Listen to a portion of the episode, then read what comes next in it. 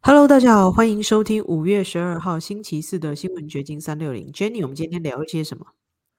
这两天，呃，我们听到一个惊人的消息啊，那个，呃，就是香港的主教陈日君，呃，还有另外一个叫何韵诗等五名六一二人道支持基金的信托人被逮捕了。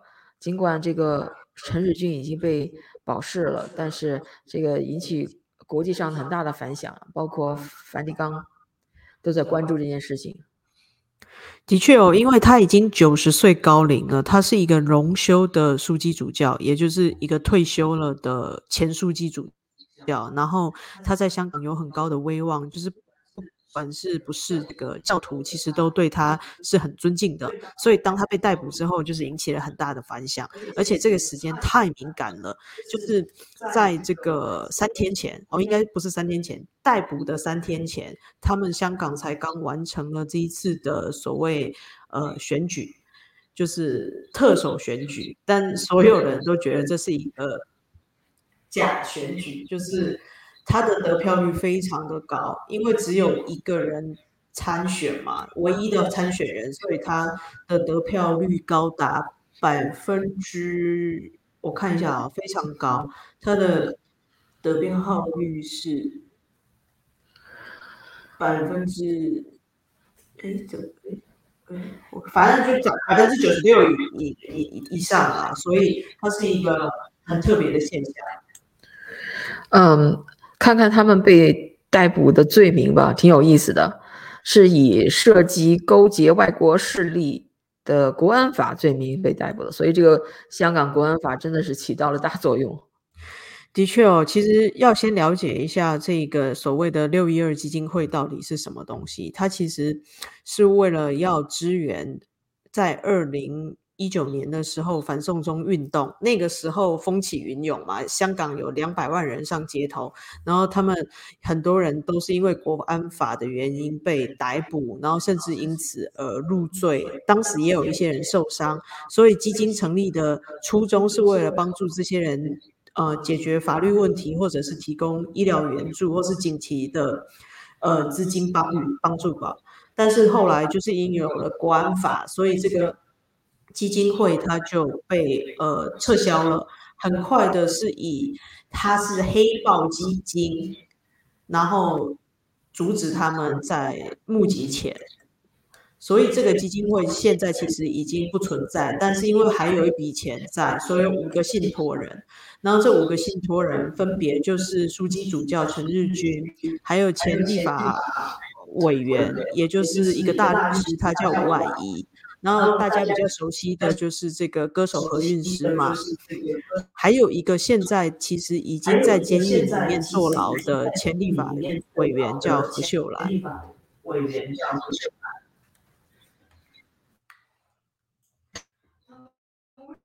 他们为什么叫信托人呢？这个名字好怪哦。其实就是基金嘛，就是比如说我们有一笔钱，然后要交给谁负责委托，然后他们就只是一个可以呃持有者，但他们并不是拥有者。就比如说一个富翁，然后我的孩子要十八岁以后我才让他领这个钱，然后我就信托给谁来顾，谁来照管这样子，所以是找了五个信托人。所以他这个自由亚洲的标题很有意思啊。新特首上任，好像是新官上任三把火一样的这个逮捕行动，这个你觉得呢？是是这种情况吗？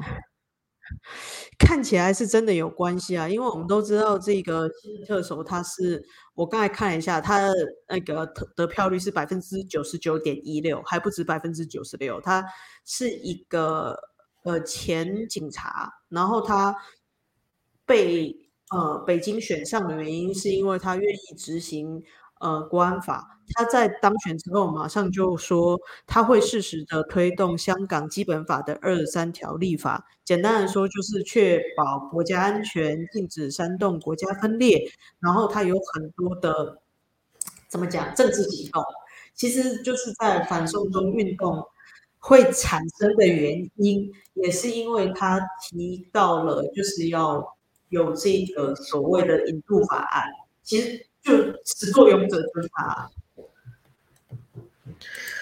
哦，OK，那这就跟最近的一些传闻，就是包括习近平，呃，快下台了，是不是有点矛盾呢？如果习近平真的快下台了，他怎么对香香港还有这么强力的掌控啊？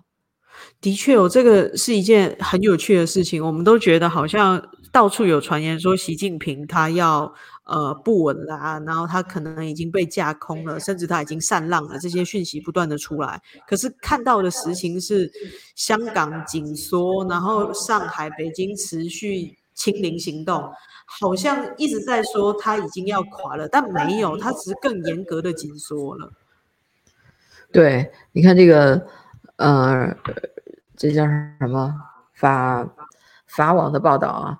把把它称作是北京放心的人，不是上海放心的人哦，是北京放心的人，那应该是习近平的人吧？因为他李家超他这个人，他本身就是一个简单的说，北京政府委派下来的傀儡啦。大家都知道，他就是要执行习近平的任务嘛。但是他其实跟林郑月娥有点像，就是他的太太还有子女都是拿英国国籍，虽然他自己放弃了，但其实他们都还是随时准备要弃船逃生的。我觉得，嗯，另外一个最近呃引起华人比较关注的消息就是，这个中国边检加强了盘查入境的中国人，有的留学生的护照都被剪了。我知我不知道你有没有关注这一条消息？对我其实也在网络上看到很多媒体在讨论哦，找了律师来谈说这个中国的海关到底有没有权利去检他们的护照？那其实这个情况只能说明说要出国越来越难，然后中国的边境被呃严格的控管吧。比如说呃这一次在香港被逮捕的五个信托人，其中一个。他就是在香港的机场被拦下来的，他的护照可能没有被检，但他就是被没收了嘛，这是实打实的，他被没收了，然后他被逮捕了。那我觉得有一些人的确可能真的在出国的时候遇到了很多麻烦，可能请到小黑屋啊，或者直接没收护照，那会不会直接蛮横的剪掉？我们也没有实际的证据啊。所以我在想一个问题，就是前些年不是有很多大陆人。到美国来申请 EB five，呃，投资移民嘛。但是这个有 EB five 投资移民被通过了以后，是给你一个绿卡，然后你还要申请入籍。我不知道他们有多少人申请入籍了。他们如果没有申请入籍，现在会不会有点后悔？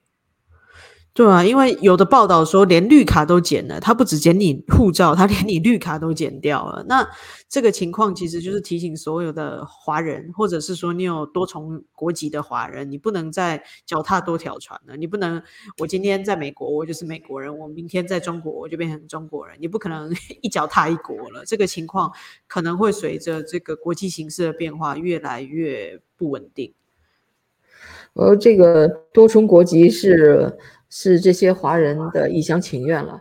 中国政府只承认一个国籍，而且我可以理解他们出为什么，比如如果没有申请美国国籍吧，因为有了美国护照，你回中国又又比较麻烦。而他们这些人都是两地跑的，嗯，但是现在，哎，往回看过去好像。往回看过去，好像因为现在中国加强了这个边境管理，经常出现了捡护照这种情况。那么，如果有一个美国护照，是个美国公民，嗯，现在是不是有现在是不是有点占便宜呢？唉，这个真的很难去判断，因为那句话叫怎么讲？就花无百日红嘛，人无千日好，你不可能永远都享享受着两边的利益。这个时候，可能就要做一点选择了吧。是风水轮流转，你如果没有主心骨，总是 骑墙拍的话，可能终究有一天会栽的。对，我也看到很多留学生在讨论说，他们会不会没有办法出国，就是拿到了海外的 offer，他们也出不来。然后大家的确都感觉到办护照越来越难。那现在是有了护照你也出不去了，可能真的是要锁国，或者是就回到了文革时期了。OK，那我们再来聊一聊美国的新闻吧。美国这两天有一个比较引起我注意的新闻就是那个数字货币突然出现了大跌，啊，一下子蒸发了两千亿美元，我的天！对，这个东西的确是很不靠谱哦。虽然它表面上是加密货币，然后可以呃，就怎么讲，就免去一些关于这个你被嗯。呃，银行啊，或者是其他的呃捆绑，但是我觉得的确是很不稳定哦。有一些经济学家根本就觉得这个虚拟货币它就是很容易泡沫化。那现在的确是出现了这种一夕间蒸发两千亿的奇观。它主要是一些呃呃让人们交换数字货币的一些平台的市场出现了这样的啊崩盘一样的现象。然后那个有一个叫 Coinbase Global Inc.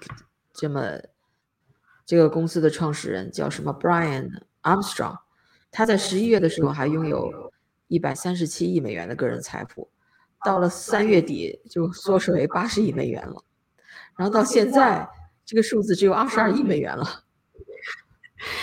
的确哦，这个钱好像都不是钱的，反正它就是一个数字，你就看到它在那里上上下下跑动。但可能很多人就倾家荡产，很多人可能就真的露宿街头。我他不管怎么说，他还有二十二亿美元。但是像这种帮你的平台，那平如果一旦破产了的话，那平台上的那些呃，就是投资人，就是投资人，很可能是血不归。没错，不过我不知道你有没有注意到，最近那些诈骗集团，他们也很喜欢用加密货币，耶，就是因为它是一个怎么讲，呃，就是获利很高的，投资报酬率很高的一种货币。的投资吧，只能这么讲。所以这个在洛杉矶这边有挺多华人都被骗了，就是利用罗曼史诈骗，就是先跟你谈谈呃感情啊，交交朋友，然后就鼓励你去买虚拟币，然后好多都是用投资方呃方式引他们入局，然后最后就买了，比如说比特币或者狗狗币，然后最后血本无归，什么钱也没拿回来。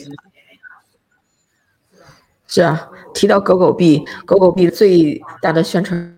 这是一个 mask 了，嗯，特别喜欢拿狗狗币开玩笑，然后就觉得他好像很支持狗狗币。我们这个狗狗币也是一个玩笑造出来的这么一个数字货币。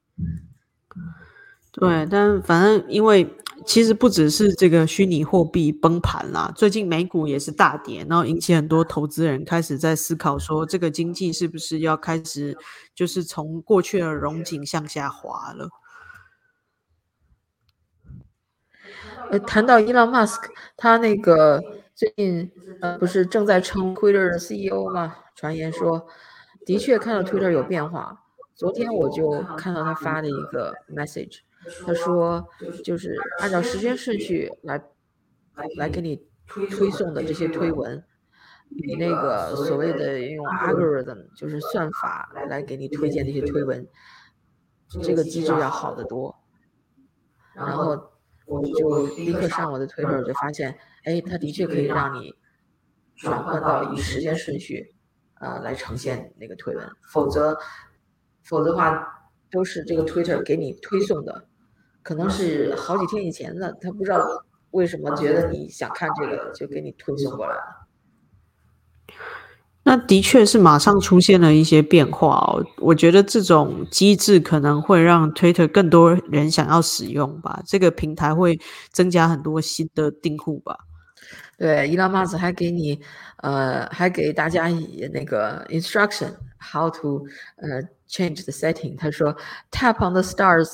In the upper right of screen to revert to chronicle chronological，就是就就是意思说你在右上角那个它会出现一个星星，你点那个星星，你就可以呃转回到用时间来排序。那很贴心哦，我觉得还真的 帮你做了那个实测，看如何使用。对，他还是蛮下功夫的。他收购这个不是说收购就完了，这真的要整顿 Twitter。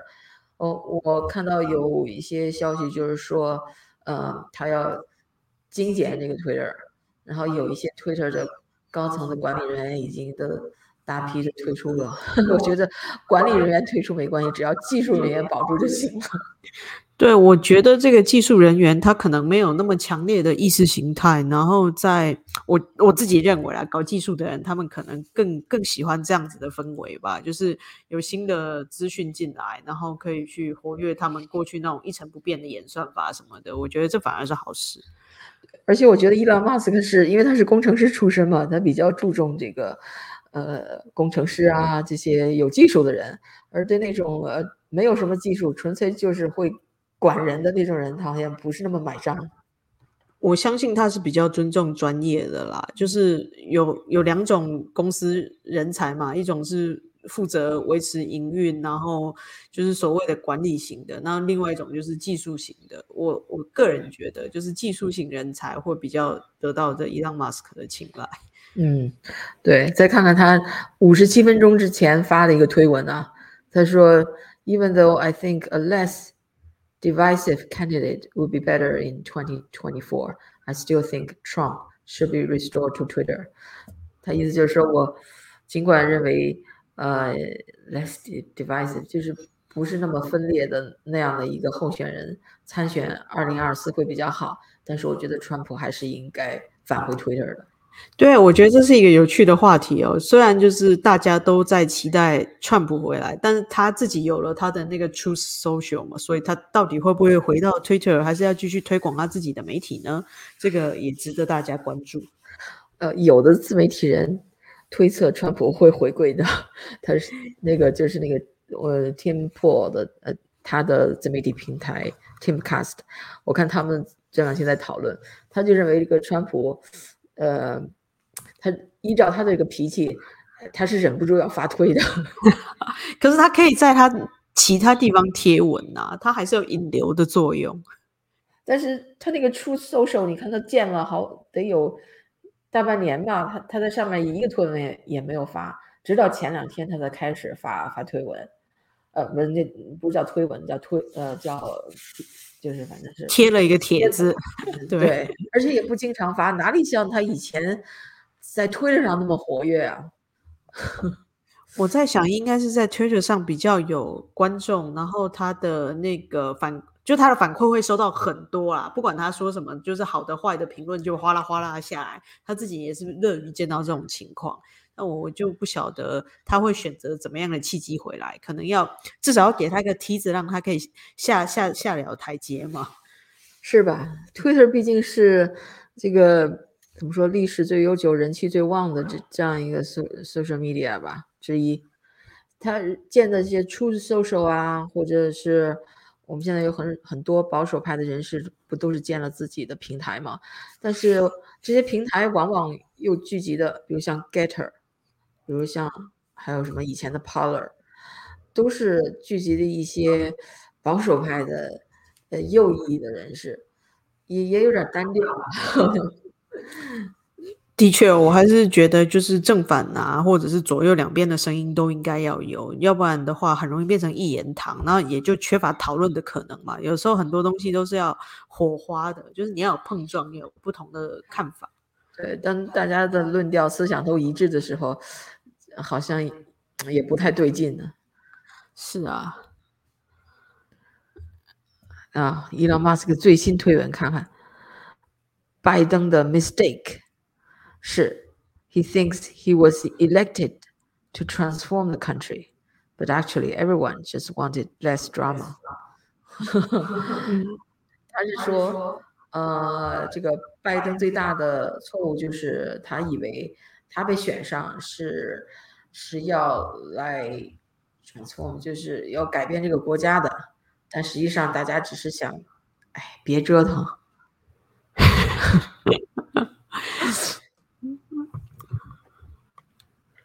对，现在这个，我我觉得现在这个新闻啊，到处都是一些让你心烦的消息啊，啊，一会儿又是这个关于那个 abortion，那叫什么？嗯，堕胎权的那个法律，呃，那个最高法院的那个意见书被泄露出来，然后现在一些呃左派又要闹事儿，又要以这个为借口，又又又想在在全美可能闹起像二零二一年的那个 George 啊、乔治弗洛伊德那样的嗯哼打砸抢那样的抗议，就是呃黑命贵。要把国国家又要好像搞乱的那个样子。啊，另一方面，这个老百姓面临的实际的问题其实是通货膨胀，无论是汽油啊，嗯、还是嗯每天的一些生活用品，还是什么牛奶、鸡蛋这些食品，都都涨了好几倍，有有涨好几倍，牛奶可能没有涨好几倍吧，说的有点过分了。唉，反正都在涨价了。实际上，这是老百姓真正关心的问题。我觉得像，呃，Roe vs Wade 这样的，就是这个关于 abortion 的争论，只是一种一些极端分子在意识形态上的想挑起争端吧。真正的老百姓有多少关心这个？我存疑。对，但其实可以看出来，美国社会还是在一个相对富足，而且人们他们生活比较平稳的状态，所以才会有这么多人在，不管是在网络上，或者就是利用媒体在操弄这些东西嘛。我今天也看到一个数据是说，这个美国的经济其实是一直都呃呃向上攀升的，所以这个融景让美国的每个家庭都像小猪铺满一样，是非常奇特的现象。就是现在美国人里面有很多存款跟陷阱，但是就是因为这样子平稳的社会，所以才会有所谓的国人在操控意识形态的问题。哦，那这是一种说法了。我看到很多说法，就是说现在，呃，美国的老百姓生活也出现了一些困难，比如那个 baby formula，就是呃婴儿奶粉吧，嗯，美国也开始短缺了。对，它这这只能在中国发生的事情，在美国也发生了。但它短缺是很有意思啊，它它牛奶它 短缺，好像一开始是因为疫情，然后员工感染，所以就没有制造，所以会让人家觉得天哪，难道美国生产、美国制造的东西这么少吗？那你可以进口嘛？就是纽西兰以前是很多的羊羊奶、牛奶的大宗，但是因为这个供应链短缺，所以导致进口的奶粉也来不了了。所以就是本土没有生产，供应链没有，结果就在美国的小朋友没有婴儿食品了。就是我认识一些朋友，他们家里有小孩，的确是出现了这个情况，我也蛮吃惊的。OK，那我们今天先聊到这儿，好的，拜拜。拜拜。其实好像还有一个是因为。